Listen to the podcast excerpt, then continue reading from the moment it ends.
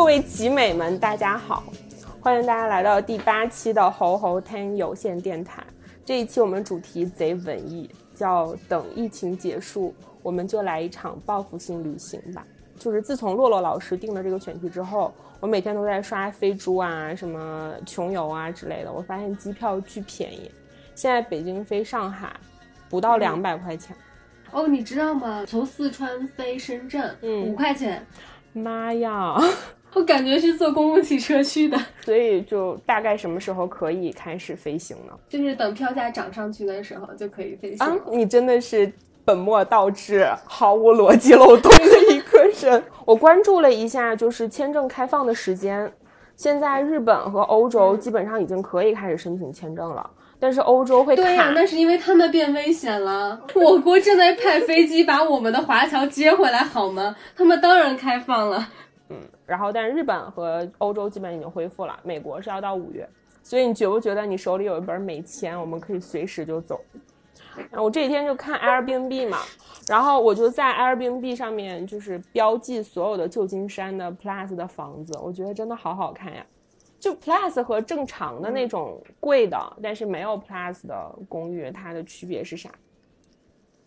其实没啥区别。我作为一个曾经的 Plus 房东，我给你科普一下。Airbnb 它本来民宿就是一个非标品嘛，所以它评这些的时候，它除了它是不考虑你你这个房子长什么样子的，嗯，它是通过什么样来评呢？就是说你这个有多少人订，然后你房子的数据怎么样，比如你好评率如何，然后你，嗯、每每一百个 view 里面有多少个订单，它是通过这样的数据先是筛一波，然后首先你要达到超赞房东的一个标准，也就是说你的好评率要在百分之多少以上，然后你三一个季度内的接单量要到多少，那么你在下一个季度的时候，你这个房子才能被评为超赞房东。那你是超赞房东了以后，再加上他对 Plus 房源的一些数据上的限制，然后你就有可能会被评为 Plus 房源。那被评为 Plus 房源的，他会来你家去给你进行一个专业的拍照，拍照上线，然后你会有一个专门的就好看一点的页面嘛，像天猫的页面一样。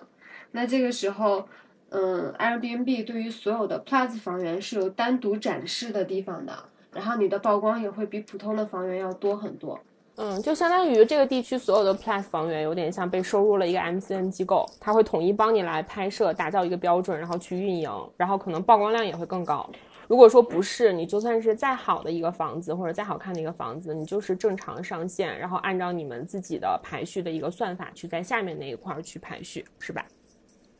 嗯，按理说的话，Plus 是不会有新房源的，就是你嗯都是要所有的房源上线了一段时间以后，然后你的数据表现是好的，评价是好的你才有可能被评为 Plus 房源。所以在使用上其实没有什么太大的差别。没有什么太大差别，而且嗯我其实个人偏好啊，如果嗯我选择 Airbnb 的话，我更倾向于去看那些普通房源。嗯一个是因为这些，嗯，Plus 房源，它首先因为它曝光多，它会比较抢手嘛，然嗯后更好看的那些，或者说性价比更高的那些，我可能就订不到。那我能看到的这些还能定的，可能它就不是最优选了。嗯然后另外就是，嗯，一般 Plus 的房东他都会是专业房东，就是他可能是以此为生意的。嗯，那如果我想我订 Airbnb 的时候，我是想跟有趣的房东多交流，或者去认识有意思的当地的人。嗯那这样专业的职业房东，他可能懒得理我。嗯，对，这就看大家各自选择。当然了，Plus 房源就是因为它房东会非常珍惜它的这个 Plus 的标志，所以呢，他也不太敢怠慢你，你不不太容易踩雷。因为我们就是你身边有很多朋友都是旅行博主或是 vlogger 嘛，就你最近他们有没有被憋死？因为我身边我认识一个女孩儿，她叫燕子，就是是一个非常有名的摄影师。对我之前的婚纱照是她给我拍的，说起来有点尴尬，嗯。然后呢，燕子就这两天做的事情就是打理自己的 ins，就是他把自己的三个 ins 账号，然后之前所有去什么冰岛啊、什么日本啊、濑户内海啊各种各样的地方的照片都开始修，然后就在朋友圈发，发完之后说我要开始做我的 ins 了。然后我觉得他就是在家里，然后云旅游，对，然后但是我每天就会定时定点点进燕子的朋友圈，然后看一看每天修完的图和他 ins 上上传的东西。你身边的博主呢？我觉得他们还挺充实的。有的人是在家里和其他的几个旅行博主一起联合搞那种直播，嗯，因为职业的旅行博主如果不是网红的话，其实他们还平时赚钱压力挺大的，他们要想办法去赚自己的旅费。那在旅行的时候，他们可以通过代购啊，或者定制旅行路线啊这样的服务去赚钱。那现在大家都在家里，没有办法出去玩了嘛？那他们其实就很多人会没有这部分的收入。嗯，然后他们几个人就联合起来搞了一个云旅行的直播，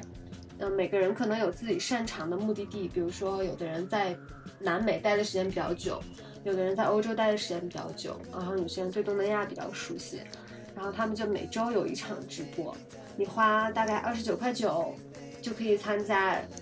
一个目的地的直播，然后如果你花大概六六十块钱，好像你可以参加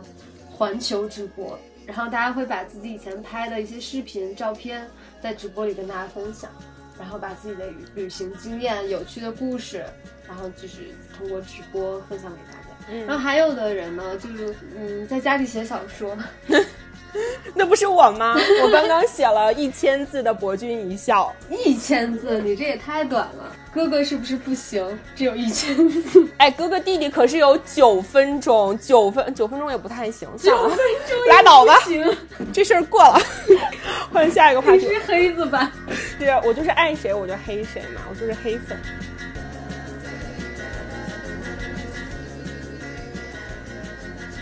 对，今天我们要来讲旅行嘛。之前咱俩还没有明确说过，其实我们两个还挺爱玩的。就先通过一个简单的问答或者是选择题，让大家知道一下我们是什么样的旅行者。就是你一般旅行的时候是随机还是提前准备？如果是选目的地的话，呃，曾经最早期旅行喜欢旅游的时候是会有心仪的目的地，在自己的预算范围内选一个特别喜欢的目的地，嗯，然后现在呢，基本上是说其实都可以，因为你去多了地方，我会觉得哪儿都挺有意思的，只要你有好奇心，嗯，然后我就一般会看时间和合适的机票，有的话我就去。但不会做太多准备。我试过，就是学着别人做一个 Excel 表，或者给自己做一个 比较详细的计划。我觉得我受不了，我会在这个过程中就已经丧失了旅行的热情。我最多的准备基本上就是买一个 LP，然后带着在飞机上看。我呢，唯一一次非常详尽的做攻略，没有拎包就走的，就是度蜜月。我一猜就是。哎，前夫在我们的节目里出现频率太高了。不是因为直男不会管这件事情，你明白吗？然后我们那一次是一个很长的假期，去澳洲。然后呢，我就是只有那一次，我们是连着签证啊，然后连着攻略什么的，然后都是我还提前了一两个月吧，基本上开始请假的时候就开始定，然后会在线定一些类似于什么袋鼠岛的行程啊。然后一些塔斯马尼亚的房车呀什么的、这种类型的东西，对，那次是，其他基本上都是要不就是别人做攻略，要不就是我拎包就走。我也去了袋鼠岛，嗯，一会儿可以聊。那比如说你现在开始定一个行程，你会选择去城市还是乡村呢？就只能选一个，国外不考虑任何客观条件，我会不会开车之类的吗？啊，不考虑不考虑。哦，我我会去乡村，因为我去的城市里面，让我觉得非常惊艳的，嗯只有纽约。嗯，我是就是更喜欢玩城市，因为确实跟自己以前留学有关系。就是你要是在英国留学，你去欧洲的各个城市去住，每个城市住几天，其实是很正常的一件事情。就是你也不需要太多的钱，在那个年代，嗯啊那个年代，对不起。然后我觉得城市，嗯，城市第一是可以自己玩儿，就是你像乡村什么的，可能还需要有人跟你结伴啊、开车啊之类的。城市如果说交通比较方便，有地铁的话，基本上你自己去是完全 OK 的，然后比较自由。然后还有一点就是，我觉得城市是认知这个国家它的文化和人文的最明确的一个地方，就是特别是一些大城市，嗯，所以我可能会更喜欢城市一点。而且我有点儿那种就是没有网络我就会焦虑，当年旅行还可以，现在就是出去我就是谁没说人家农。村没有？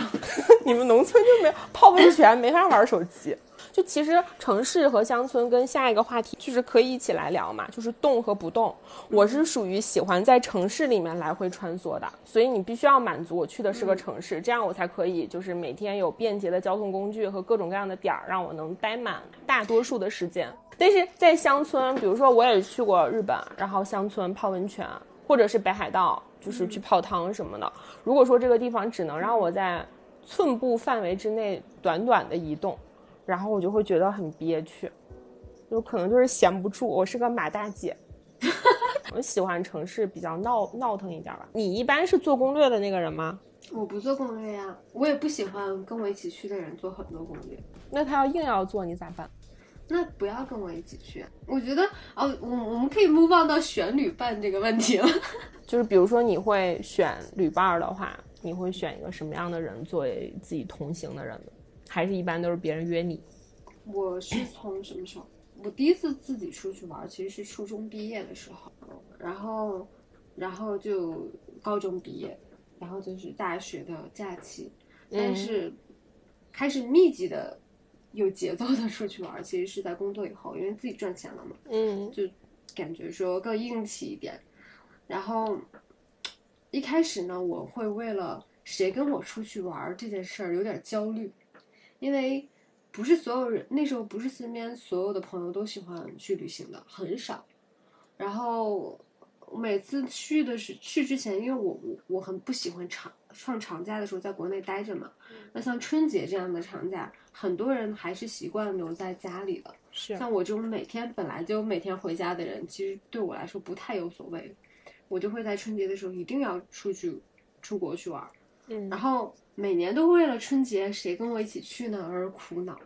就有些人，我明明心里觉得 不是那么合适一起玩的，但是但刚好那一年只有那么几个选项，然后就一起出去玩了。嗯，对。然后我是从最近两三年。嗯，开始更喜欢自己一个人去旅行的，嗯，尤其是去年整整自己在国外待了一年之后，我会觉得自己一个人玩，我终于能彻底享受旅行，其实就是自己出去。我现在来回忆，就是让我自己觉得更爽的一些旅行，也是自己完成的。嗯嗯，你像，因为我原来的工作原因嘛，就是做节目、做项目这种类型的，呃，所以你。经常会探索一个完全陌生的城市，是和摄制组一起的。就那个时候还不是说有非常专业的海外制片，然后非常专业的海外团队来帮你协调好你在当地要拍什么什么东西，就只能是总导演和一个英语稍微好一点的商务，你们两个一起。然后隔着十万八千里在北京，然后就把那边的所有邮件啊，就隔着时差把那边所有的邮件啊、对接人啊、每个景点啊要采访谁、要拍谁给对接好，跟摄制组一起去拍摄。嗯，如果说当时的情况下你拿着摄像机，就会有很多海外的人士给你的一些 bonus。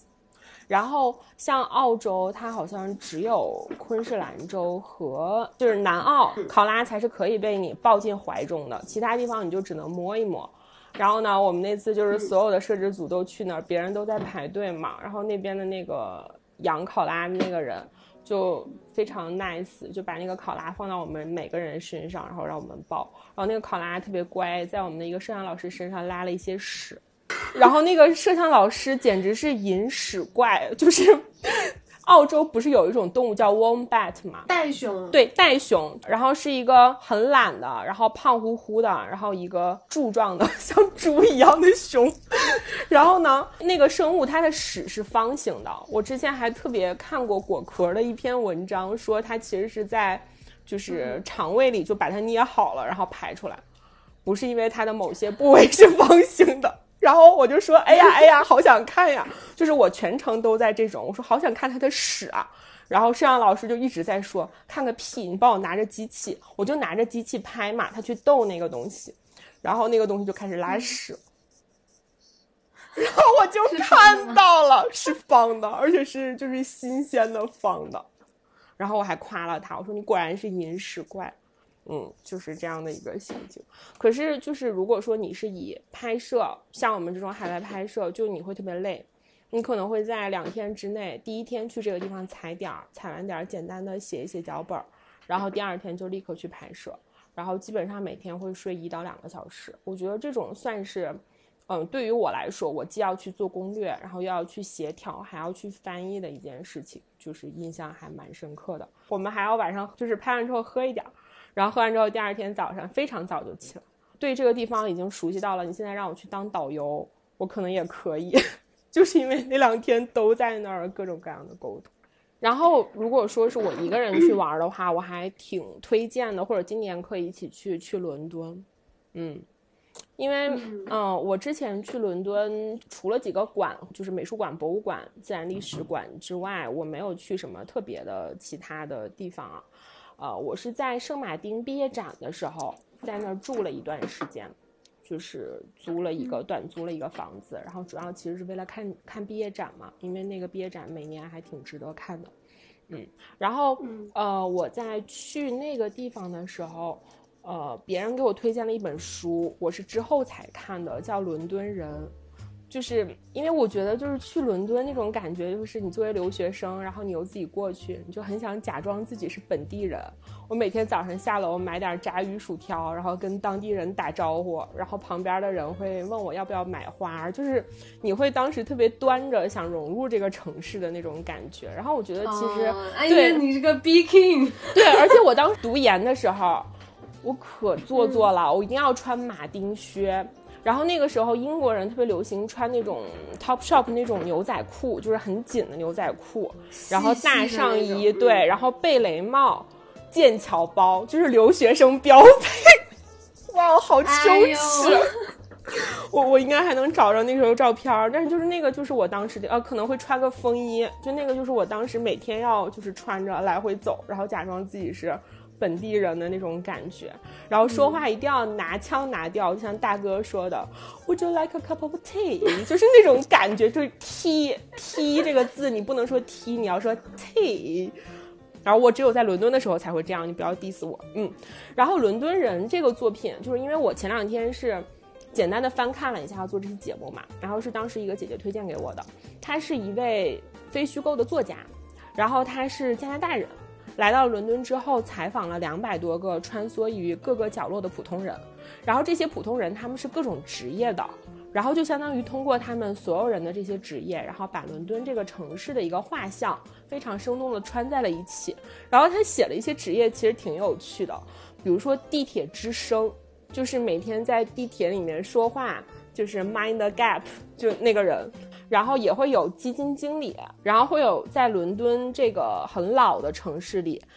周边做城市规划的城市规划师和园艺师，然后这个人就是把他们的讲述和每天的行程写成非虚构的短片，然后一篇一篇一篇一篇的，就特别可以对标到中国的《清明上河图》，所以它就是一个文字 vlog，对，文字职业纪录片吧。然后观察每一个人每天非常有趣的生活，我觉得看完之后还蛮有意思的。我觉得今年如果说有时间有钱，疫情过去，我们可以去伦敦玩一玩。嗯，那我去伦敦前一定要看大量的书。我自从去过意大利之后，就是那次就深深的感觉自己的知识储备跟不上我的脚步。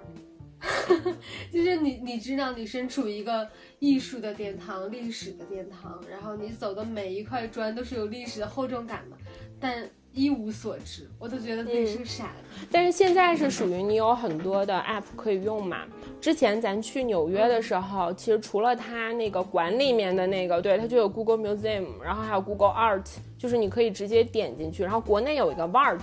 然后它那个就是纯中文的，就是你到这个地方，你点这个馆里面的一些非移动展，就是它馆里面的一些 masterpiece，基本上都是有的。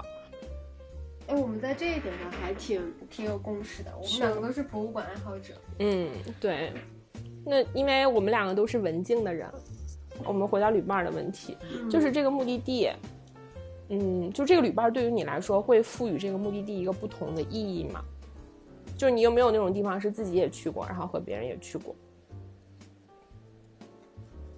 去过，反复去过很多次的地方。我想想，嗯嗯，就最近离我们比较近的国家吧，比如日本的，嗯，泰国啊，嗯，这种就是你抬腿就可以去的。嗯嗯，可能就是跟别人去过，跟自己也去过，嗯，尤其 尤其是泰国，你你是地导，我在泰国，呃，对，尤其你看我在清迈自己住过很长时间，嗯。然后因为自己住的无聊，还组过团，对吧？就那个带着大家一起学泰拳学泰拳，嗯。其实是其实是自己待时间很长，然后觉得孤独，所以在公众号就发了一个那个召集大家要不要来，因为在你在国内学泰拳一节课现在差不多要一千块钱一小时了，北京，但是你花一千块钱，你在泰国你可以学两周，而且是就是那种全国的泰拳教练，就是全国冠军。教你教的非常非常的好，大概也就是就很便宜的价格。像那我那次，我那次大概召集了五六个人，嗯然后我就帮他们去约到了一个冠军的私教课，就嗯。只教这几个人，嗯，每小班课。一个半小时。嗯，我现在会比较喜欢这种有主题的旅行，啊，就如果我去给别人设计的是话，是是，我现在也是，而且 Airbnb 现在也有一个，相当于是它站内的一个产品，就是你可以，比如说王一博去伦敦，他喜欢滑板，他就可以嗯。book 一个滑板，就当地滑板 KOL 的一个行程，然后他就带你去走整个伦敦最好的一些板场，对。然后如果说你特别喜欢学音乐，你可能就是弹钢琴的，然后他可能就给你设置一个这样的行程，然后我觉得这种其实还挺有意思的。嗯，我可不敢跟你学泰拳，学完之后大家都会叫我女拳，这是一个谐音梗。我本来已经被天天喷了。但是泰拳主要是用脚的，哦，真的吗？那那还好一些。哎，没有没有，手手也有手也有，是吧它是站立的，站立式的嘛，手脚并用，对。嗯，哎，你觉得旅伴对于你来说会在某种程度上 make sense 你的旅行的意义吗？就是 我现在可能会更任性的去选一下旅伴了。嗯，以前的话可嗯能就是还是觉得说啊，有人一起去就可以啊，不用那么严格。但是现在嗯你去出去玩的时候，其实特别容易撕逼。就不管你是和自己的伴侣去，还是跟自己的朋友去，因为你要二十四小时跟这人在一起，然后你旅行时候特别累，然后特别容易赶上两个人脾气可能都不是那么好，可能就会有小矛盾。那那时间长了，其实就会知道自己更适合跟什么样的人玩。比如说，我可能更适合我自己是一个非常随性的旅行者，然后我就更适合在这一点上跟比较跟我比较像的人。那如果他是一个就是严格安排自己行程的人，他肯定就会很受不了我。比如说我晚起了半个小时，他今天就会少去一个点儿。那像他这样去按点儿去打卡，对我来说又是很大的心理负担。对对对。但是后来就越来越敢于选自己喜欢的旅伴，然后也会主动约觉得可能适合一起出去玩的人，后后面就还都挺开心的。嗯，我还想给你讲一个我我在异国他乡因为旅伴吵架的事情。我第一次去欧洲是去意大利和希腊，然后那一次呢，不知道为什么我和跟我一起去的那个人一路都在闹别扭，他觉得我英文没有他好，就是比如说，嗯。那个去问路嘛，我用英文问了一遍，然后人家告诉我怎么走，我就知道了。然后他说我刚才没听清，我要再问一下。我说我听清了呀，然后他就 他就不相信我，他说你等一下，我再去问一个人。然后我就好生气啊！过了好几天以后，我就觉得你你怎么这么看不起我？就事无巨细，就类似于这样的小事儿。我们终于在。到达希腊的时候爆发了，嗯，然后我们当天是要从圣托里尼到一个岛，对，然后我那天就特别生气，我我就拎着箱子自己走了，对，但是我其实心里挺害怕的，因为那时候我旅行经验还不是很丰富，又是第一次去欧洲，我的箱子还特别的大，特别的沉，因为那一次出去时间长，然后我也拎不动，上那个船的时候，它那个甲板之间有一个特别大的一个空隙。我我就想，我的箱子要是卡在那个缝儿那儿，它就掉海里了，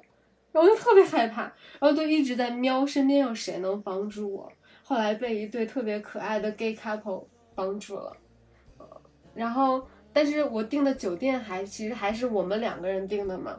我我这一路都特别理直气壮，因为是用我的名字订的，他他也没有任何留他的信息，他到哪儿他也住不了。然后等我到了那个酒店，就看见他坐在门口，特别生气。然后那次真的是旅行中吵架吵得比较严重的一次。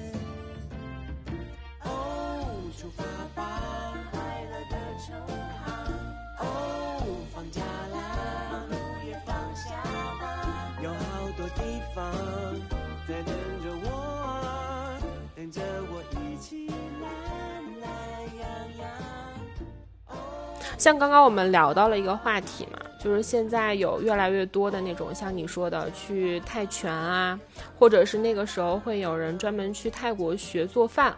就是我有一个。可能是我的爱好这样的一个目的，比如说我喜欢滑板或者我喜欢滑雪，我就会沿着这个目的，然后一直去到不同的世界各地的地方。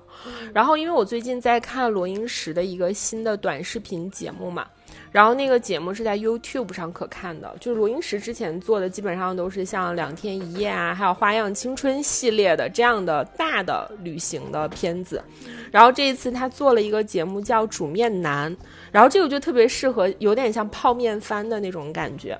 就是江虎东，然后他开着一辆车在韩国境内。做各种各样的旅行，然后每一次他的目的都是打开车的后备箱，有满满的一后备箱的各种各样口味的韩国泡面，然后他要去这个目的地去煮泡面。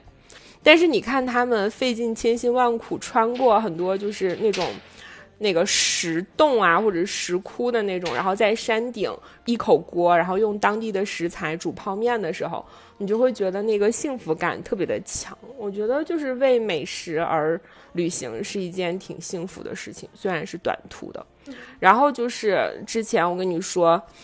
一直在看的那个《Begin Again》嘛，就是韩国的那个音乐类的真人秀。那个其实我觉得还蛮治愈的，就是一个就比如说你很喜欢爱尔兰的感觉，你很喜欢英伦摇滚。然后你可能都不知道这几个人是谁，但是你还会为这样的一个慢节奏的综艺而动容。他们就是几个人都会乐器，然后去到了爱尔兰，然后就是一言不合就把吉他什么的都放下，然后开始唱歌，然后唱了很多。就因为他们是音乐素养很好的几个韩国人，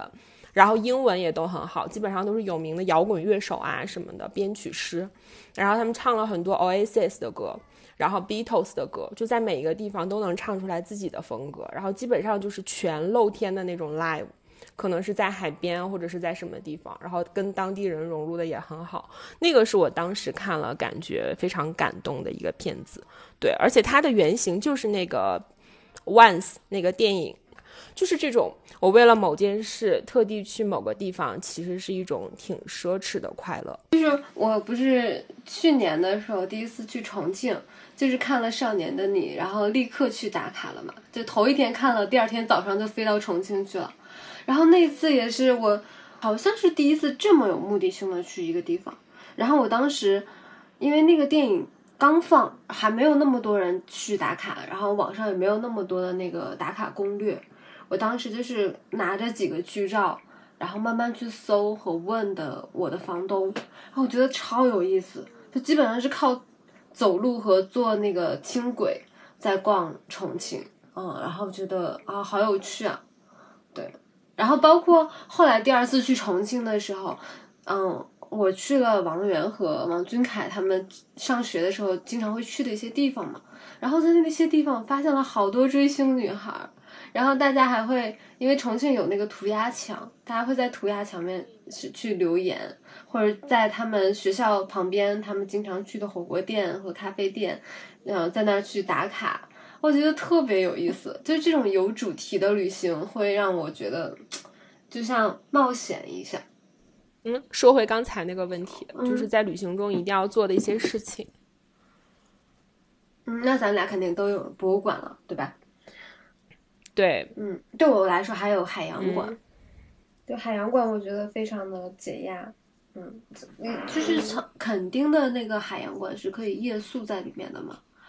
然后我曾经还申请过去夜宿，其实夜宿的时候你啥都看不见，因为它晚上你要保证 动物的作息和自然界是一样的，所以它是关着灯的，嗯，但是那种感觉就非常好，然后肯定的海洋馆里面它有一个巨幕，就是一个非常大的一个缸。从底下到上面，然后我去的那天就没有什么人，我就坐在那个非常大的鱼缸 前面，大概坐了得有三个小时，嗯，然后就看着那个 manta 嗯游过来游过去，就非常非常的解压放松。嗯，哦，但是我从来不看海洋动物表演，这个是我觉得每次看都觉得很心酸的。嗯，呼吁大家不要去看动物的表演。我没有去过垦丁的那个，因为我我一直很想去台湾，可是每次、懂 每次都，会因为对各种各样的事情延误过去嘛。嗯，但是我去过那个冲绳的那个海洋馆，嗯，就是它也是一个剧目，然后我觉得。很多海洋馆，它整个就是有剧目的地方，设置的感觉就是，它就摆好了这个东西，跟你说，你坐在这儿发呆吧。呃，因为之前就是我跟果壳的 KOL 和同事聊天的时候，他们会跟我说，就是像也不一定是海洋馆，有可能是动物园啊，北海道的旭山动物园是吧？它里面会有很多类似于像海牛啊。然后像北极熊啊这样的生物，看它会不会反反复复的在一个地方游来游去，不是很像动物行为。刻板行为，它产生了一个这样的行为的话，就是这个海洋馆或者这个动物园没有很好的去照顾它，就是可能更多的是把它圈在一个小空间里。对，在旭山的动物园，大多数的动物是没有的，不管是海牛还是北极熊，其实它都是一个很自然的动物行为。就刻板行为，比如说你在动物园里面，如果看到大象在不停的甩它的鼻子，然后狗熊做出这种作揖的行为，或者很焦虑的豹子在里面走来走去，这些其实都是刻板行为，就是它不会在自然界的状况下出现的这种行为。是我就是自从知道了这件事之后，我每次去到海洋馆和动物园，就都会特地的留意一下。但是你确实能发现有很多、嗯、当做旅游景点去宣传的海外的动物园，还都是把这一点做得挺好的。嗯嗯，还有什么在旅行途中会做的事儿？我喜欢在旅行的时候去看这个这个国家作者写的书，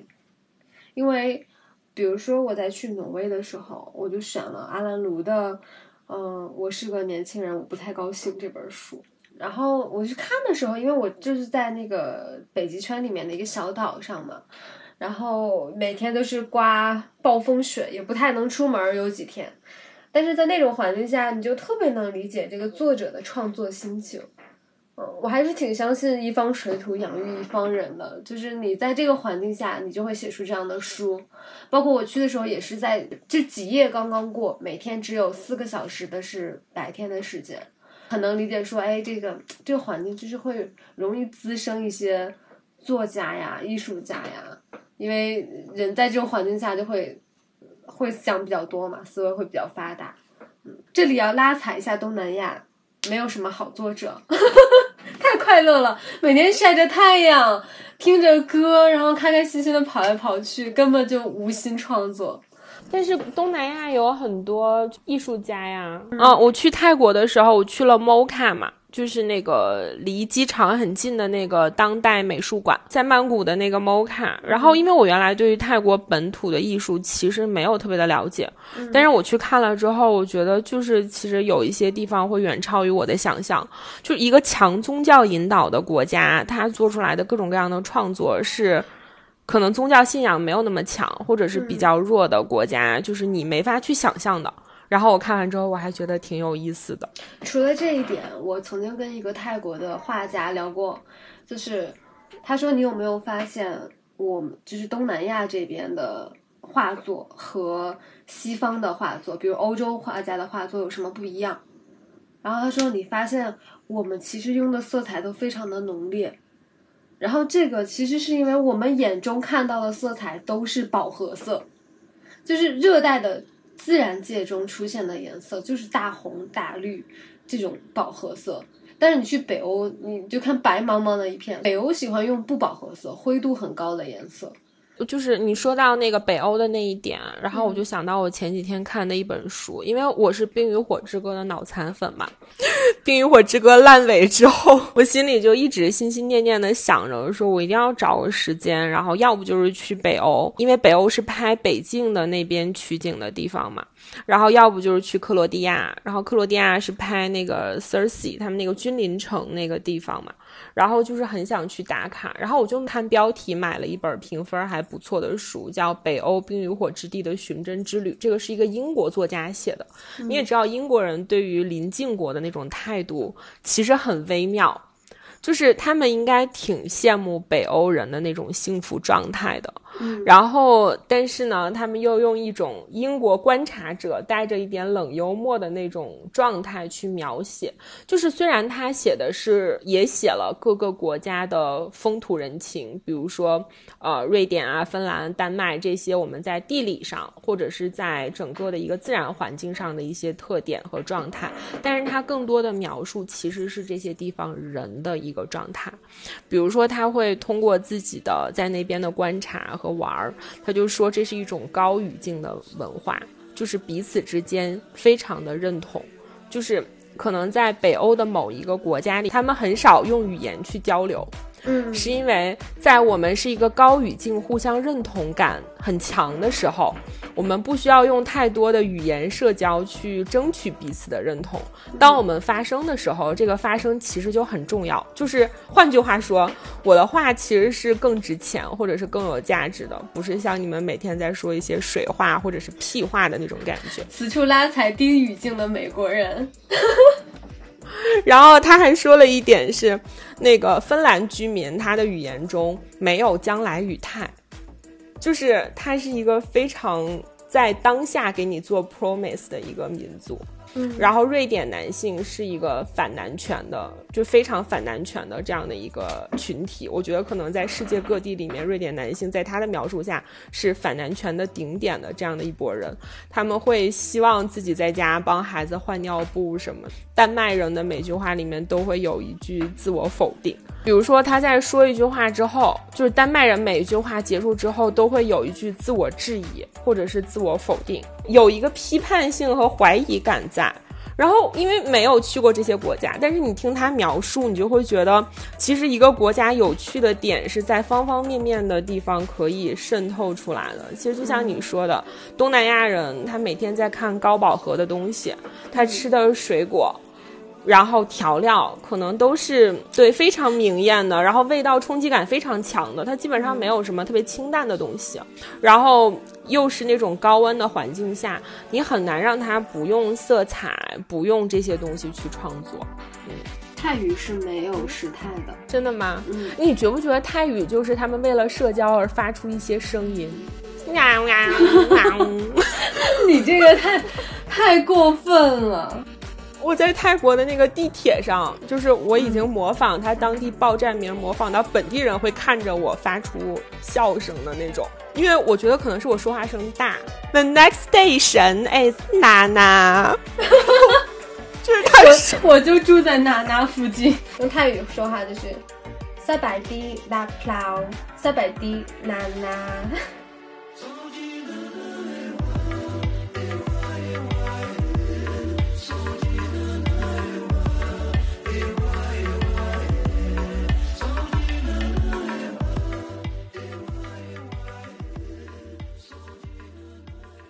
我去每一个地方，我还有一个一定要做的事情，就是去看电影。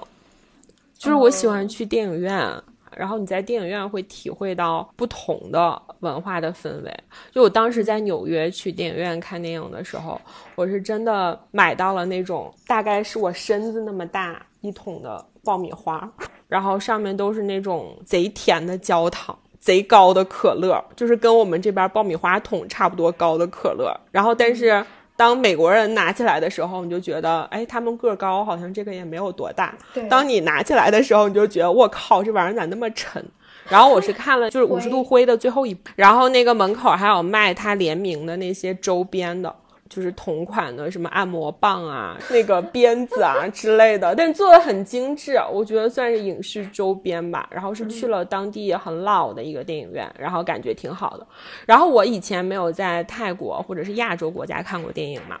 然后那次去曼谷，我跟我朋友去看了《驯龙高手三》，嗯，然后呢去的是 VIP 影厅，就是在娜娜那边的一个特别大的一个商场。然后一个 VIP 影厅，觉得这个票挺贵的，结果一去，人家就说：“你们现在累不累呀？要不要先吃点东西啊？然后我们可以按照你的时间去把这个电影往后或者往前一点。然后我和我朋友就震惊了，对，应该就是像我们这边的情侣小厅。然后呢，他就给我们准备好了酒，然后准备好了零食，让我们都勾选好，然后我们就进去了。然后因为里面很冷，你也知道曼谷的空调，然后我们两个就瘫在那儿，盖上了毯子，准备开始看。然后等片头响起的时候，旁边的小哥哥把我们叫起来，说：“对，你们要站起来唱国歌。”然后我们两个就非常的慌乱，站起来，然后看完了所有国歌的流程。哦，泰国国歌是好听的。好听啊，好听啊，而且它还有纪录片，就是那个 MV 还非常的浪漫。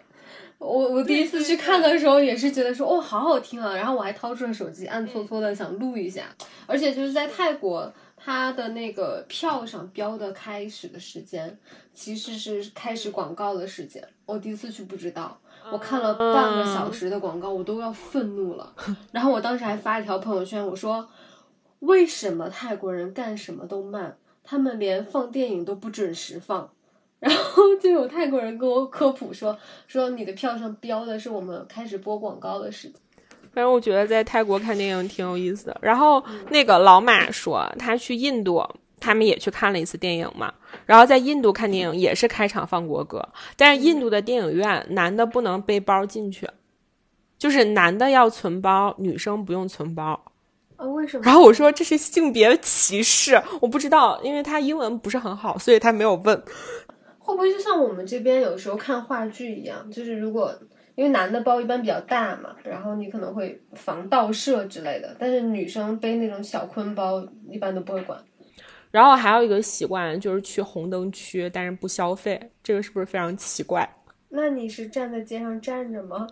我不是，就比如说我去新加坡的时候，新加坡那个红灯区其实挺有名的，它的建筑都是浅粉色，就是那种非常浪漫的少女粉，然后里面会有那种特别东南亚风格的手绘的画儿和墙画，然后那种老海报。然后我是在穷游上看到一个人的攻略，说这个地方值得来，我就白天去了。然后很多人都问我说这是哪儿啊？这是哪儿？然后我回红灯区，他们就觉得我在开玩笑。比较尴尬的其实是去荷兰的红灯区。我第一次走在荷兰红灯区那条街上，因为女的不能入内嘛。但是我走在那条街上，我是和我爸一起走在那条街上，你可想而知有多尴尬。荷兰的那一条红灯区的街，它就是自选，有点像自选超市一样，就是两边有那种霓虹灯和大橱窗，然后里面会站着各种各样、各个国家、各种身材，美的、丑的、性感的、不性感的、胖的、瘦的，就是。妓女就站在里面，然后穿的都非常的好看，就是消费者在门口打量，然后看好了谁，然后就会用一些手势，应该是 bargain 之类的，然后就进去直接拉帘儿办事儿。对，然后就这个这个就还觉得挺印象深刻的。然后另外就是去东京嘛，东京你应该也去了吧？就是新宿那边的那个鸭鸭店。那一次我真的就是唯一一次特地赶到了，就是晚上的时候，然后想去那边逛一逛，顺便喝酒，然后那个那个看一看日本的鸭到底什么样子。然后在我走到门口的时候，我看到了几个男生，就是在门口就类似于牛郎，我接受不了，然后我就走了，因为他们就是眉眉毛什么的就会修的非常的细。然后你就觉得好像审美是和我们不太一样的，嗯，然后但是之后我的朋友跟我说，如果说你真的进去了的话，其实会有其他类型的。我说不行，门口有点劝退。我在泰国的家就是在红灯区的附近，非常近。嗯，对我住在娜娜的河这边，然后我家那边还有一个很著名的鸭店，也是粉红色的房子，非常好看。对你下次去曼谷可以去。然后我我我在娜娜的时候，去娜娜的时候，然后 YG 老师在街边等我，我我从我家下去找他，然后 YG 老师就被询了价，然后他不知道那是红灯区，他穿着一个特别短的红裙子，还挺好看的，站在街边玩手机，然后他就他就。见到我的时候，就问我说：“为什么他们都问我多少钱？什么多少钱？站着还要钱？”就特特别的懵懂，你知道吗？我当时就觉得，我说对不起，对不起，我不应该让你在这等我。我当时在那儿，我就发现其实酒店楼下也会有一些，应该是属于性服务人员吧，你说在就是一些泰国吗酒店的门口什么，对，嗯但是我不知道，就是我对泰国其实完全没有认知，然后我就看上面有牌子。然后有的时候会写英文，有的时候会写中文，然后我就以为是街边按摩的，非常性开放。就是你去逛，对，因为到处都是马杀鸡店嘛。然后到晚上的时候，如果那个灯是粉色的，基本上它就是提供性服务的马杀鸡店。对，而且我自己也去那种粉色灯的马杀鸡店按过，就是走太累了，然后就很想按个脚啊什么的，就进去按，他们按的也挺好的，就不像我国的分得很开。然后我就是看到楼下有人就是立着牌子，然后一堆大姐坐在那儿，嗯，然后牌子上写着中文、英文什么各种语言，我就以为是路边马杀鸡嘛，然后我就会问我说抓龙筋是什么项目，然后对方看着我尴尬的笑了，然后我就打开我的 Google，娜娜有一家店，它就叫抓龙筋，而且它在 Google Map 上面的名字就叫这个。我当时也不知道，我就是属于一个在旅途中遇到了啥，我都特别敢问当地人。所以你你要怎么样问泰国人“抓龙筋”这个词？你用中文问他吗？我就是 What does this mean？哦，我指指着那个词，我总认识中文吧，姐。哎，你你这个问法就像我小我我上高中的时候，我们有一次公开课，来了好多区里面的领导来听课，然后因为我们是上一个英文电影选修公开课，然后那个就放了个电影，放完了一个片段以后，老师停下来说：“大家有什么问题吗？” 是一个外教，然后我问他。老师，nipple 是什么意思？说回泰国性取向、性向开放这件事情，嗯，嗯我记得特别清楚，在泰国非常重要的一个地铁站，泰国文化中心那一站吧，那一站的下面是用漫画画着的十八种性取向的科普，从你进地铁、坐电梯、坐那个扶梯，然后一直到地铁站里面，然后我当时就觉得哇，真好。就是我能理解说这不是一个经济特别发达的国家，但是某些程度上面我蛮羡羡慕他们的，我觉得他们还挺幸福的。嗯，而且你从泰剧中就可以知道啊，他不是前一段时间有一个复仇的泰剧，讲的就是一个变性人，是，但是就听上去又狗血又先锋，就是莫名想看，就像下坠一样。我们跟一个泰国人讲说，下坠这样的清水文在我国被封了哟，而且导致 A O 三都不能看了哟。泰国人应该会说这是什么小学课本吗？哦，好可怕哟！哦，这有什么？就这样。哦，真的吗？是，就因为我记得特别清楚，就是那部剧那个那个变性人，他有一个就是变性之后，他从男变女嘛，然后变性之后的一个恢复过程。然后虽然没有镜头直接 take 到那儿，但是我后来看豆瓣上别人科普说，其实是要用一些东西去撑开他的 vagina。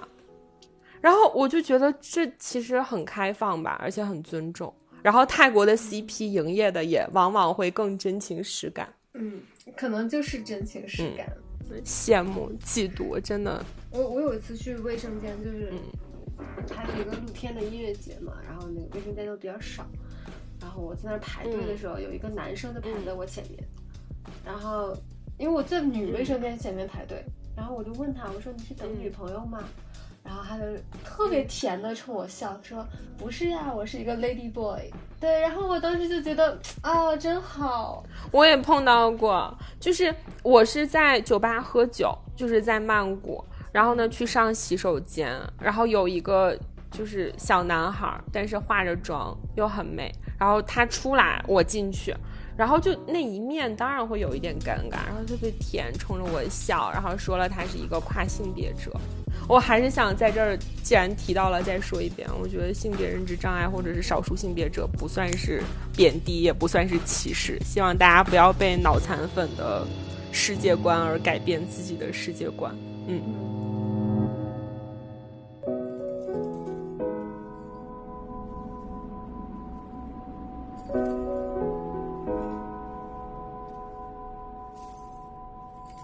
对我们有一段时间都很喜欢住 Airbnb 嘛，因为会享受跟当地人交流的这个状况。那不如先说一下我们曾经遭遇过的比较好玩的民宿吧。我现在也很喜欢住 Airbnb。我第一次住 Airbnb 是在意大利，嗯，然后有一个有一个我还印象挺深刻的是，我去了一个叫卢卡的小镇，它是在托斯卡纳上面的一个很小的小镇，然后那个小镇呢非常美，它是一个正方形的，呃，里面你看到的所有的建筑基本上都。一百年到三百年之间，嗯，所以它只有老房子，没有新房子，就是一个很欧洲欧洲小镇的感觉。我当时住的那个房子楼下有一个雕塑，然后我就看上面写普希金，然后我说：“哎，这是普希金家吗？”然后我就问当地人，然后当地人就跟我说：“啊，这栋房子就是普希金的，我住在普希金隔壁的那一栋。”然后我。住进去以后，发现就是它保护的很好嘛，就欧洲的房子，它基本上就是不停的在维护、在修葺。然后进去以后，那个厨房里面就挂着他们家祖祖辈辈用的锅，特别漂亮，都是那种手打的铜锅啊，什么铁锅之类的。然后挂了一整面墙，然后我的那个卧室窗子一推开，就能听到歌剧的声音，然后就是对面那个普希金家放出来的，然后我就。把我的窗子打开，我就一直站那儿听。后来对面就有一个人跟我招手，有一个女的就跟我招手，然后我的房东跟我说，她就是那个普希金的孙女儿，还是对，然后我就觉得哇，好梦幻啊，这种感觉。你听着他的歌剧，然后你你是他的邻居，你在这里就可以做一天他的邻居，特别美好。嗯，所以你在定的时候是不知道的，我不知道，而且那个房子特别便宜。那个房子的房东是一个很年轻的、有点口吃的意大利男生，那层都是他家的，他住在我对面那一户，然后我住在这边。他说这个是一直都是他家的房子，我当时就还是非常中国的思想，你知道吗？我我到那儿我就我就说哇，这个地方太美了，我去看看这儿的房价多少钱。然 后然后他就跟我说，我们这儿的人基本上都不卖自己家的房子。就是哪怕年轻人可能会去大城市或者去别的国家生活，那这个房子就留着，嗯，就是都基本上都是祖传房子，对，对，特别好。我印象特别深刻，其实跟你挺像的，也是住在一个情侣家，就一对情侣家，是在墨尔本。然后呢，我是住在墨尔本的 Fitzroy 区，就是在。就是城轨免费的外面一点点儿，就是其实还是挺靠中心的一个区域。然后他们的那个房子其实就是在不是墨尔本有一个区域特别多各种各样的艺术壁画嘛，然后和手冲咖啡，包括当地艺术家的一些 studio 交汇的一个区域。然后他们两个呢其实也是一个老房子，这两个人在一起其实是一段还挺浪漫的爱情故事。那个女孩是个德国人。就是她德国到了，她说英语都还很有德国味儿。然后男孩是个摄影师，他是一个当地很有名的，就是应该是纪实类型的摄影师，因为他家里有很多徕卡呀、相机啊各种各样的东西。他去德国拍照，认识了这个女生，然后他们两个就一直长线远程联系。然后这个女生来了墨尔本，然后就喜欢了这个男生，然后就直接过来了。然后我听他们讲完之后，我就觉着好甜呀，对。然后我就特别爱尬聊嘛，我就非得跟一个墨尔本人和一个德国人去聊 NBA，然后他们两个就完全不懂。然后就聊着聊着就尴尬，然后而且那个男孩特别喜欢在天还挺冷的时候，只穿一个小内裤，然后光着脚满房间跑。嗯，他们两个住的是一个老的二层楼的砖房，然后我住的那个房间阳光特别好，你就会发现，就是这两个人可能都是偏艺术出身的，在角角落落就会有他们创作的痕迹。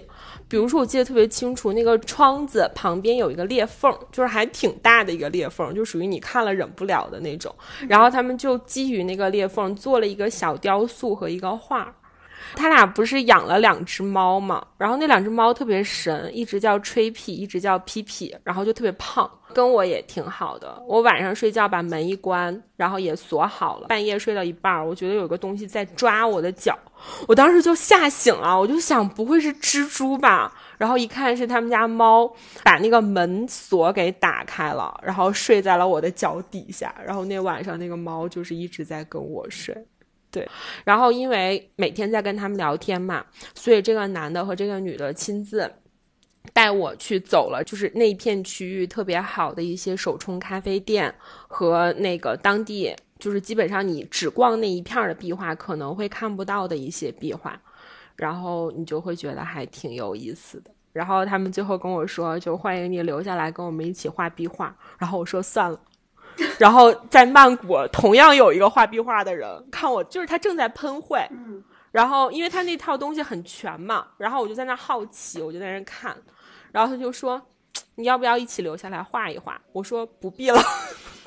然后之后就除了澳洲之行之外，之后我最近几年再出去，我一般就会住比较有特色的酒店或者是 boutique，因为我确实是觉得现在比较。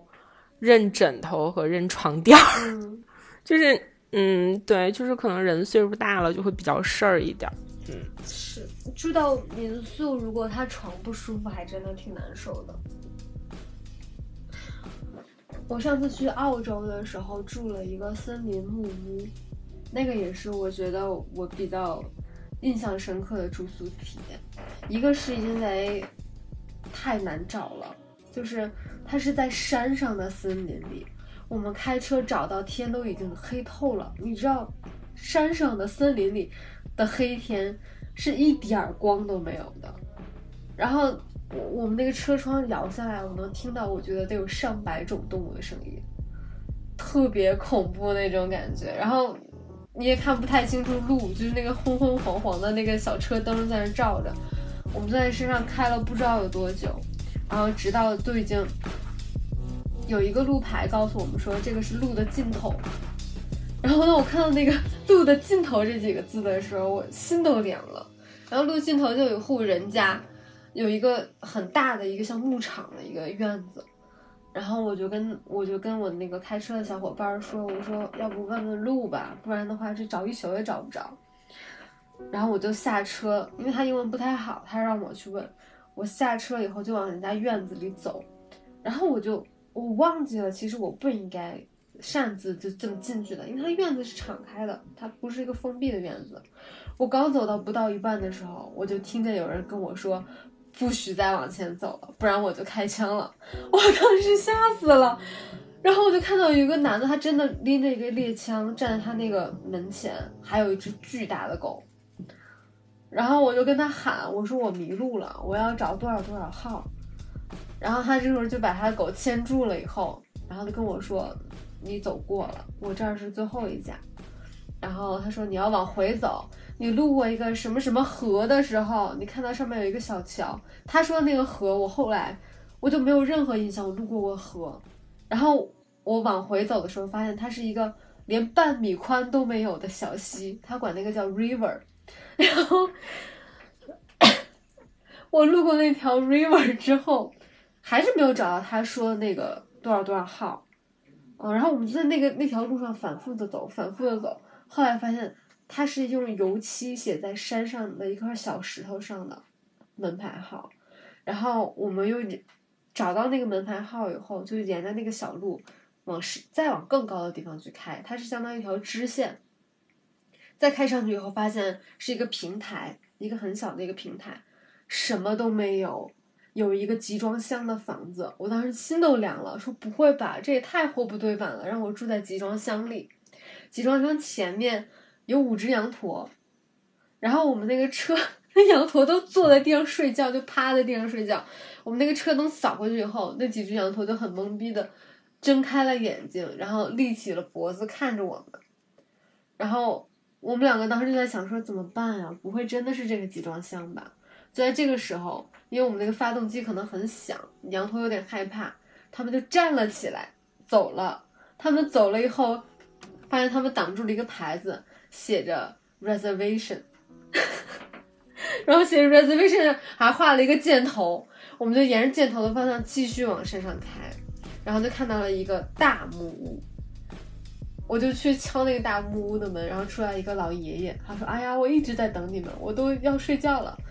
然后他就给了我 一个钥匙，说：“你再往山上走，你走到山顶就是你们订的小木屋。就整个山上，就是这这座小的负的那个山顶上面，就只有我订的小木屋和老爷爷住的小木屋。而且那整座山上没有信号。”我既没有办法打电话联系他，也没有办法看地图看我走的对不对，就只能凭着感觉走。嗯，然后，但是第二天早上起来的时候，就特别的，就感觉非常非常的好，就很像小的时候看过一个关于阿尔卑斯山的电影，然后很像那里面的场景。就你起来以后，你是在一个山上，然后各种各样的鸟。就在你周围叫，然后还有小松鼠就在你阳台上面就蹲着，然后出门以后看见还是昨晚那五只羊驼散步上来了，然后他们在互相吐口水，就觉得啊值了值了，虽然恐怖了点儿。我有一段时间特别痴迷于去一个地方住 boutique。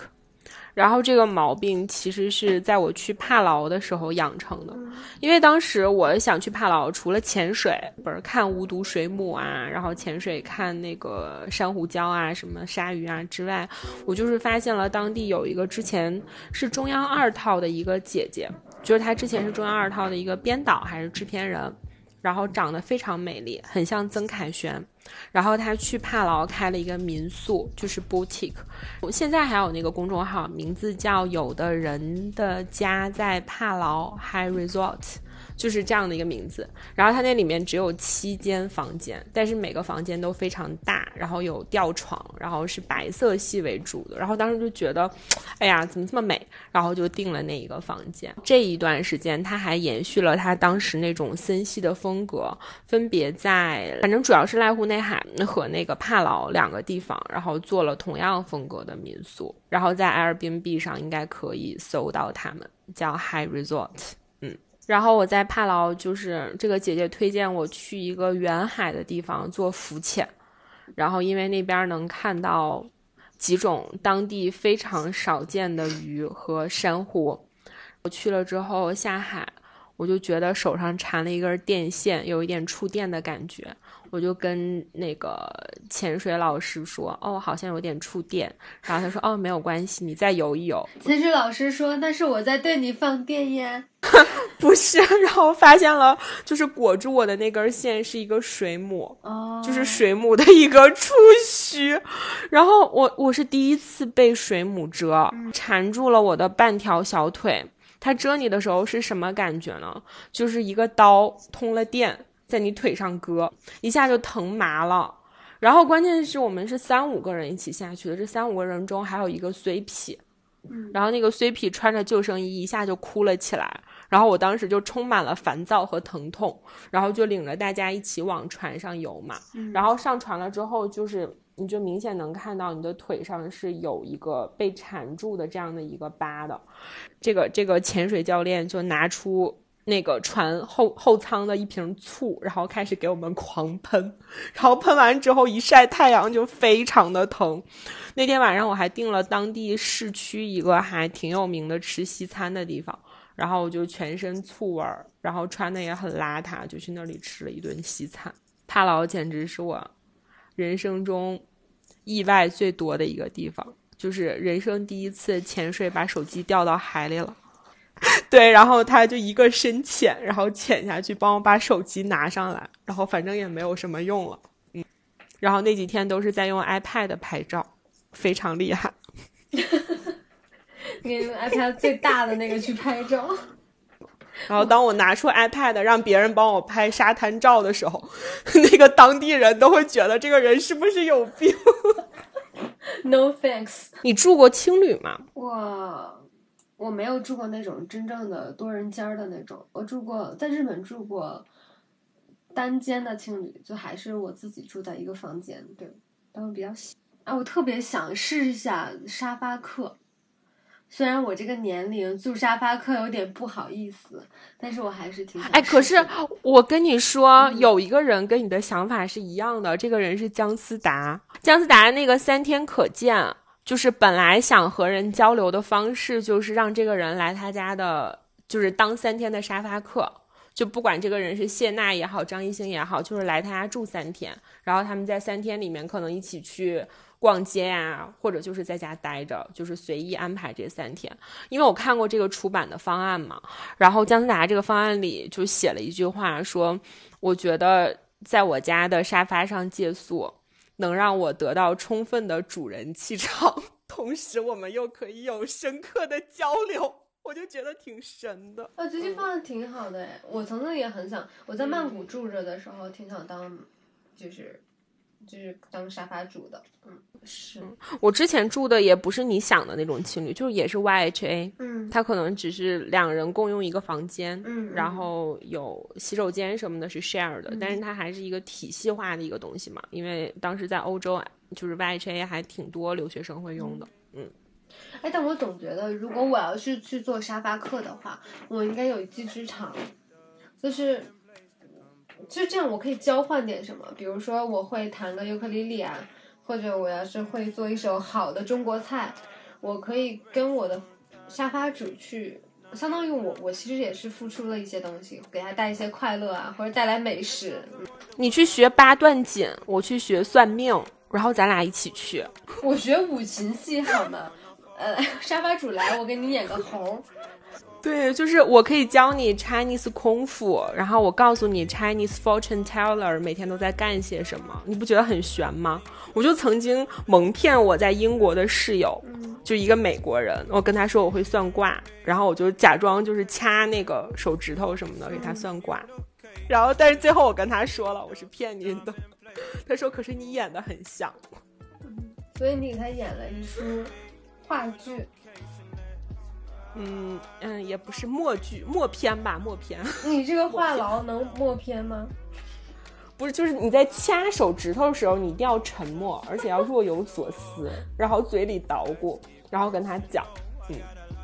然后关键是我那个室友，他是学什么？就有点像传染疾病研究还是疫苗研究的那种人，然后他让一个中国人给他算八卦，我特别想跟果壳的同事说一下。他可能是对一个精神病患者的观察。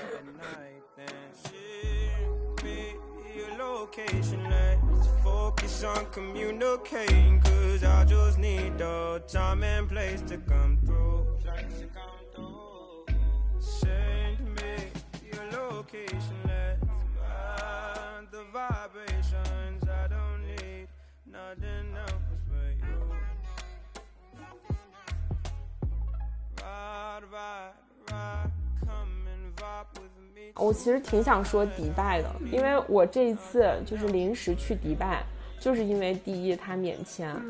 然后第二能看跨年烟火。我当时特别想看跨年烟火，我的朋友们都劝我去长沙橘子洲头，我说我不去，然后。然后我就看了一下比较合适的，可能就去了迪拜嘛。然后因为我一直觉得迪拜是一个就是比较奢侈的国家嘛，大家都会觉得这是富豪之国、土豪之国。但是我去了之后吧，你就会觉得它其实冲突感挺强，它当地人会给我的惊喜感挺多的。第一就是看完焰火那一天，我们在海边看的焰火嘛，然后看完之后就是要打车回家。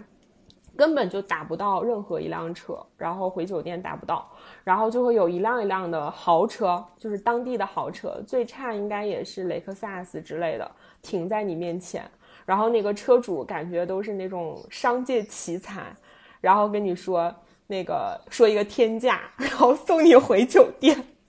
然后那我肯定不同意啊，就是我就在那一直在等车，然后用他当地的打车软件打车，然后到最后呢，有一个车开到了我面前。然后那个人跟我说，我就看他车里面前面坐着夫妻俩，然后后面坐着一个小孩儿，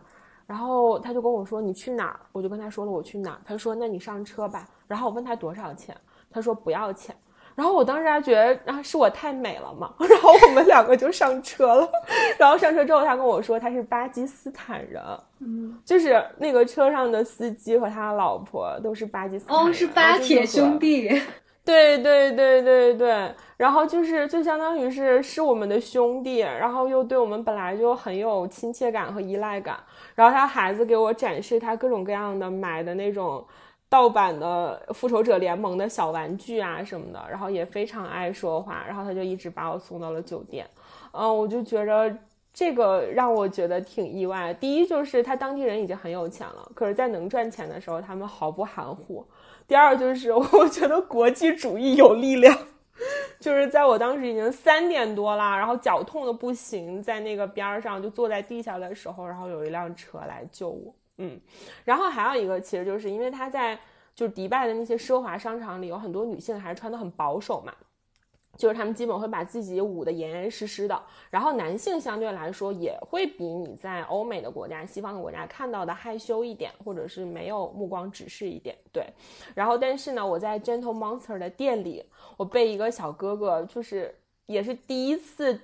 非常明确的，就是当你面就提出了一个搭讪的请求吧，是因为我在那陪朋友一起试墨镜，然后我那个手机壳。是彭磊的那个 Sex Drug Internet，然后他就指着这个说这个好酷啊，然后我就跟他开始讲英文对话，我给他安利，我说这是我特别喜欢的一个中国摇滚乐手的一个设计周边产品什么的，然后他就问我说，所以你都喜欢吗？然后我说啊，不然呢？然后然后对，然后他就跟我说说那个你们两个是来找朋友嘛？我说没有啊，我们两个是来旅行的。他说那没有朋友就没有 sex 啊。我说朋友就是 friends with benefit 才能有 sex。然后他就说我可以成为你的 friends with benefits 啊。然后就开始问你 ins 或者是 twitter 或者是 line。然后我说我都不用，就是非常传统的，看上去非常明显的一个当地店员。可是他在跟你说话的时候，一点都不像就是我们传统印象中的中东人或者是阿拉伯民族的人一样。穆斯林男人在这方面非常的开，旅行过程中遇到的所有性骚扰全部来自于穆斯林。我我在斯里兰卡就被人抱着亲，我的三个朋友就站在我旁边，在他店里买东西。我住一个我住在一个特别好的酒店里面，只有十二间房间，工作人员比客人还多。他追到我房间里来要抱我。然后我一个人在那个泳池里面游泳，我上了以后，工作人员给我披浴巾嘛，他披完的，然后他就搂着我说：“我可以亲你一下吗？”巨恐怖！我我我第一次被性骚扰，就是被摸到腿上的那种性骚扰，就是在埃及。我读研的时候，我不知道去那边不能穿了个小短裤。然后穿了个小背心儿，我和我朋友两个，我们披了个东西就去了。然后你就觉得你骑骆驼，或者是你在那走来走去的时候，人就像没见过一样，然后就过来跟你合影，然后就问能不能和你合影，然后就开始乱摸，然后把我吓死了。就其实其实性开放的地区不会这样的，越是性不开放的地方越会这样。就是想给大家一些旅行的怎么说呢，安全 tips 吧，嗯。就是几条我自己的经验，比如说我从那次被抢过之后，我出去玩的时候，其实喜欢背一些不起眼的包，比如说帆布包，嗯，就比如如果我在这个时间地这个地方待时间比较长，我可能会塞一个帆布袋子在自己的箱子里面，因为你就很像当地人嘛，然后你就背一个帆布包，整个人的状态也是很松弛的，不是一个旅游的。旅游者的一个状态，嗯，然后另外就是我不再用那种钱包，就大钱包，我我一直在用的是我高中去云南买的一个手工的那种很软的钱包，它又轻，看起来又非常的有特点吧，还挺有民族感的。另外就是你一看就不是有钱人，就没有人会 屑于抢你，然后它还能放硬币，我觉得简直完美。就我用它用了很多年，对。哦，还有一个旅行 tips 是多微笑，因为我发现中国人特别不爱笑，尤其是当我们到了国外，可能是本身就羞涩，然后第二个是语言跟你母语跟人家又不一样，可能你语言不太通，对吧？然后你会比较拘谨。但是当你多微笑的时候，我相信不管是坏人还是好人，其实都会对你更善意一些。而且你整个人放松，就是你对他笑，其实会让你自己更放松，当你放松下来的时候，你才能真正的去享受融入当地的感觉。我有一个就是特别，嗯，就其实跟你的多微笑比较像的一个 tips，嗯，就是多和，比如说你住的是民宿也好，你住的是酒店也好，多和这个附近的人交流，就是你可以在他们那儿问到很多你在 Trip Advisor 或者是 LP 上找不到的一些，就是当地人比较 local 的一些玩乐的东西，嗯，我觉得这个其实还是挺重要的。而且能省很多钱，你只要跟当地的人交流，真的能帮你省很多的钱。嗯，我去挪威的时候，就是因为，呃，当地人给我的一些 tips。其实挪威是世界上物价最高的国家嘛，然后就非常夸张。从机场打车去我的酒店，二十公里要三千人民币，那简直当时颠覆了我的想象。然后我就坐大巴去了，所以就一路上我就只能选择所有的都是公共交通工具。你在路边吃一个手抓饼要快一百块钱人民币，就是一个手抓饼而已。对，但是，但是我一路就是问当地人，比如说问当地人公共汽车怎么坐啊什么的，它有很多的线路和很多那个等那个车的方式是 Google 上面或者 Google 地图上面写的是错的，但是你问问当地人的话。真的可以省很多的钱和时间，嗯，所以我当时去挪威，去了十多天，我只花了两万块钱，非常不可思议。对，所有的钱加上机票加上住，只花了两万块钱，而且还就还租了车，吃的也还蛮好的，嗯。那我觉得这一点很重要。然后还有就是一定要按天买保险。就是我觉得很多人没有这个习惯，因为这个是我在组织我司团建的时候发现的。就是我跟他们说，我说你们不按天买个保险吗？虽然是去首尔或者是去日本，你们不买一个吗？就是因为对于我，我当时留学嘛，就是在英国留学申请欧洲的申根签，他必须要看你这么多天的保险的一个打印单。但是好像中国就不用，就是那个那个 agency 或者什么的就会帮你弄好，我也不知道怎么回事。然后，但是我去首尔这种行程，我就会鼓励大家自己买按天的保险，反正在淘宝买很方便嘛，而且很便宜，一天大概几十块钱。就是你特别是在欧洲，你发如果说你脚崴了，或者是你突然出现了一个什么特别的症状，发烧啊什么的，你真的是可以求助当地的 NHS 的，嗯。以及你，我觉得这个很重要。如果在国外受伤了去看病，真的很贵。嗯，我推荐一个就是 App 可以给大家用吧，就是像我这样的喜欢看了一部电影就心血来潮去玩的女孩。然后这个 App 叫片场，然后它是到了一个目的地，你可以就是定位这儿，然后你点开这个 App 就能看到在这个目的地里拍到所有的取景地方的打卡。就比如说纽约啊，可能就会有一些无敌艾伦、什么 Gossip Girl，你都可以看到。然后你就可以在这个 app 内，然后导航去这些地方。嗯，特别适合像我这种想为了《冰与火之歌》去趟克罗地亚的人。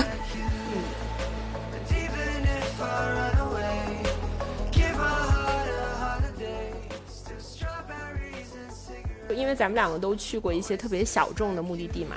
然后，要不就分享一些自己的小众目的地清单吧。目的地种草，嗯，分享三个岛吧，不是凯源岛哟。第一个岛是在日本，很近，嗯，叫乌九岛。对，乌九岛就是如果你看过宫崎骏的那个《幽灵公主》，然后就很漂亮，里面有那个苔藓森林。对，嗯，如果是从中国飞的话，一般大家是飞到鹿儿岛。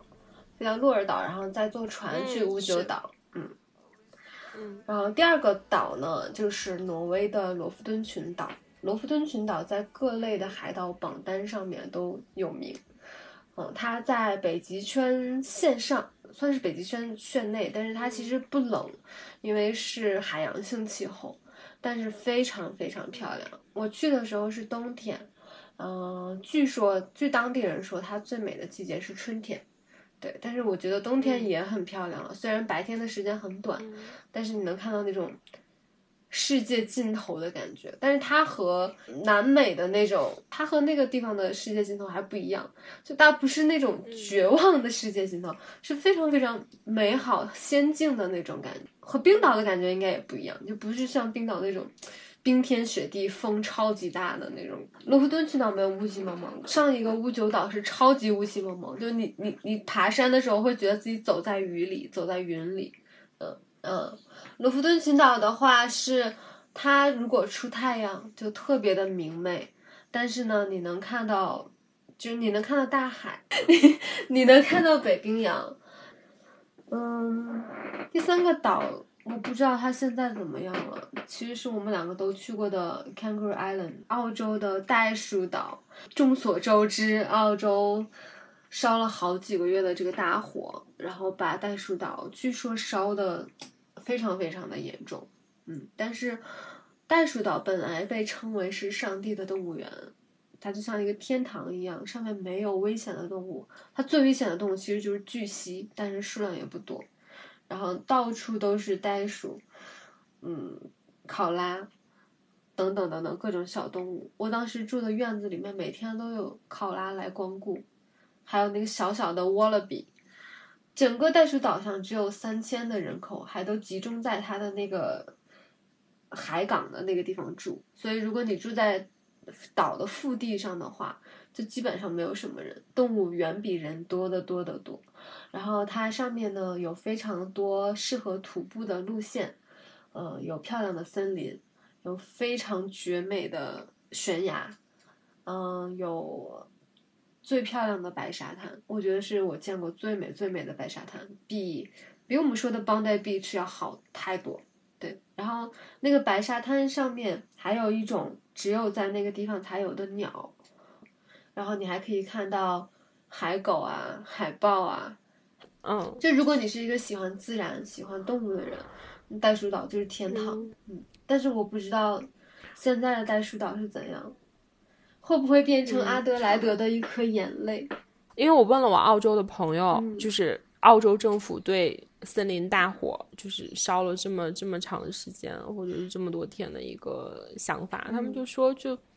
你们看，可考拉在求助什么的，你们觉得很可怜。其实澳洲很多人就是还蛮习以为常的。我当时在袋鼠岛上，就是开车带我们的那个小哥哥，就我也会发现一些，就是我们对于动物的不同的态度。就比如说，可能路边会有袋鼠的尸体，然后就是。基本上开车开一段就能看到路边有袋鼠的尸体放在那儿，然后我就问他嘛，他就跟我说这就很正常啊，撞到了就下去把它拖到一边啊，你也不能放在路边上，嗯，哦，然后你就会觉得哎呀，怎么这么冷血？而且他们还会拉回去做那个袋鼠肉，你在超市里买到的袋鼠肉，基本上都是这种死于意外的。然后他那边不是有个集中观看海狗的地方？对，就是一个特别大的一个浅滩，然后会有当地的科考人员、科学家，然后带着你一起去讲这些东西。然后我就看到，就是会有鸟，然后他说可能有的时候也有企鹅过来，然后我就说那那就是不是说海狗会吃企鹅吗？他说自然界的东西我们都不管，对，就当着我们面吃，我们也不会管，就让他们吃去。但是如果说有人。是去捕猎，或者是去捕杀，或者是去把它们隔开什么的，就这种危害到自然本体的生物循环的这种事情，我们就会去管。我记得特别清楚，就是那个人一直在吓唬我，他们跑可快了，你小心一点，你不要离着太近，小心他们把你叼到海里去，就这样。然后我就说，哎，这有什么？一看就笨。然后突然两只。海狗打架，然后打到了我这边，然后我就赶紧跑，然后还摔了，简直是我那次行程的一个耻辱，太丢脸了。不过海狗是挺是挺凶险的，就它们移动的特别快，非常就是本来前一秒还在晒太阳，嗯，然后后一秒就干起仗来了，然后再下一秒就开始往我这边移动，然后把我给吓的呀。所以海狗真的比海豹可怕多了，因为海豹跑不快，嗯。那个我我推荐的两个小众目的地，一个是布莱顿，布莱顿是英国的一个海边海滨城市吧，然后距离伦敦坐火车应该是一个多小时左右的一个距离。我为什么要推荐这个城市呢？如果你在英国留学或者去英国玩的话，它是英国阳光最充足的一个海滨城市。就是它的阳光率是很高的，所以说你就可以想象英国本地人对于它有多么热爱。然后第二点是，布莱顿是英国非常有名的同性恋之城，就是大家都叫它是 Gay City，是因为每年英国的 Color Run 和英国的同志游行其实都是在布莱顿的海边举行的。嗯，然后它的海边是一个挺有特色的海边，它不是像我们去，嗯，邦在 beach 或者什么的，是那种沙子的海边，它是非常细的鹅卵石，就是那种沙石状的那样的海边。然后呢，我在海边体验了两个让我觉得又作逼，但是在这样的一个 gay city 里面又很文艺的事情。第一就是我坐了那个很老旧的摩天轮。就是我们暂时称它为布莱顿之眼，然后 就是坐上去之后会吱吱哇哇、吱吱哇哇、吱吱哇哇的，但是就是外表也是那种旧旧的白色，可是你坐上去就会感觉回到了乌迪·艾伦拍的老电影的那种感觉。然后还有一个是，也是当地的一个算半个古董一样的东西，就是一个颤颤巍巍的过海缆车。你觉得就以你的重量，它可能就会要掉下去了，然后是全镂空的，就是你从腿，然后到身体，就是它没有包裹的任何东西，然后也不是很高，可是你在那个缆车上面，然后加上布莱顿的阳光又很好嘛，然后你看海水，看下面玩玩的小孩儿，然后看这些游乐园，你就会觉得非常的开心，嗯，然后布莱顿里面还有一个就是值得一去的是海底隧道。就这个海底隧道是英国规模最大的一个海底隧道，然后也是一个水族馆。就因为水族馆是咱俩都很喜欢去的一个地方嘛，然后它的外观的建筑是挺维多利亚式的，然后就是那样很长、很狭长的一个海底隧道，然后可以去玩一下，然后里面有鲨鱼啊，就基本的一些动物都有。然后另外就是呃，外观长得非常像泰姬陵的一个行宫。就是它的外形，就是乔治四世根据印度伊斯兰风格的那种建筑设计出来的，然后里面的园林又是非常英式的园林，然后它在里面的一个一个房间，我觉得做的特别好，就是它每一个。他们叫 chamber 嘛，就每一个 chamber 里面都是复原了当时住的那个人他的一些生活场景和一些生活用品，就是是一个沉浸式的那样的复古的展览。然后可能也会有一个人扮演成女佣啊，或者扮演成当时的贵族，然后在里面打毛衣什么的。然后据说每年在太阳最好的几个月，女王有的时候也会过来，嗯。然后，另外就是，如果说碰得上的话，可以去参加一下当地的 Color Run 和游行，就真的还挺好玩的。我当时是正好赶上了游行，嗯，然后你就能看见这是一个性开放的城市。我们曾经也是有过 Color Run 的城市啊。那当然，啊北京之前还我还买过 New Balance 的套装呢。我去了三次呢。然后还有一个，我推荐一个就是直布罗陀。直布罗陀当时就是一拍脑子就去，因为它是对于英国留学生来说，你有留学生签证的话，你就不用其他的签证了。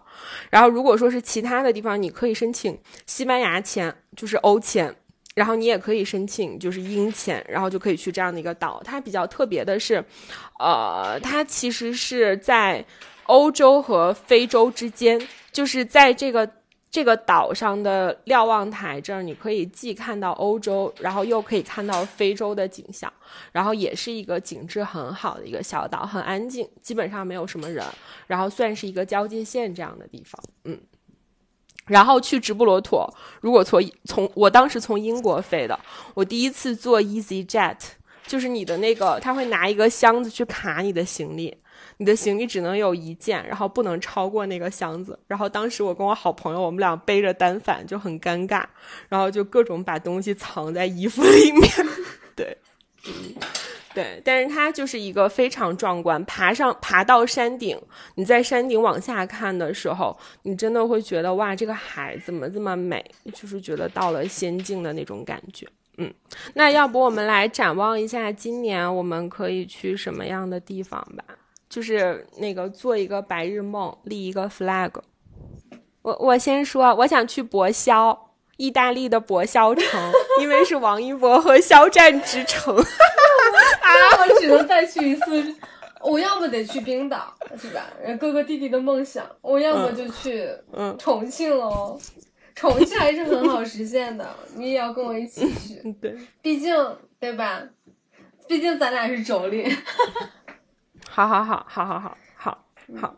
天眼哦，我想吃那个王源带林依轮吃的那一家蹄花，因为你记不记得每年果壳都会组织那种去非洲看动物大迁徙，嗯，或者是去比如说北美洲去它各个自然历史博物馆和动物园，因为我觉得跟他们一块儿去玩能看到不一样的东西。想去一次科普团，或者是看星星哦，看星星算了，我拍照技术这么差。看星星，你是想看那种捶胸的那个 King Kong 吗？嗯，不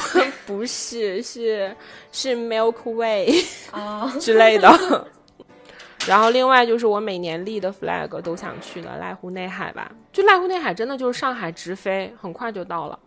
嗯，然后去了之后也不用太辛苦。去年还有艺术季，然后去年我也没去。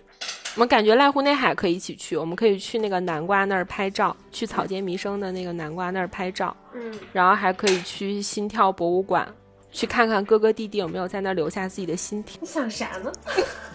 哦，我们可以一起去伦敦，你知道吗？弟弟去伦敦，隔壁就是摩托车展，但是弟弟去了大英博物馆给哥哥拍梵高，因为哥哥喜欢梵高。建国这一声，笑死我了！他怎么了？建国，建国这一声就是在跟我说，哥哥弟弟是假的。What it means to be sitting here.